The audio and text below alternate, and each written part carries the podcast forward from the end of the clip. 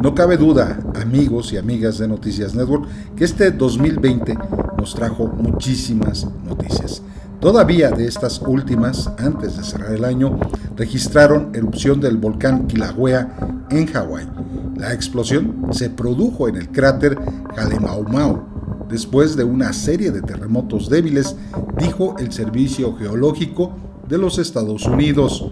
Un terremoto de magnitud 4.4 se produjo poco después de la erupción, dijo la agencia. A los residentes de Hawái en la isla grande se les pidió que permanecieran en el interior después de que el volcán Kilauea tuvo actividad el domingo por la noche en una explosión que envió una nube de cenizas al cielo.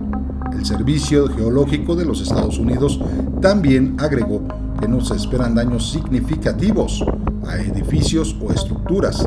Además, dijo que la lava en el cráter estaba contenida y que no se han reportado heridos ni muertes. El Servicio Meteorológico Nacional de Hawái emitió una advertencia pidiendo a los residentes que permanezcan en el interior para evitar una posible exposición a las cenizas. Hasta aquí la información, amigas y amigos de Noticias Network. No olvides suscribirte al canal y compartir en las redes sociales.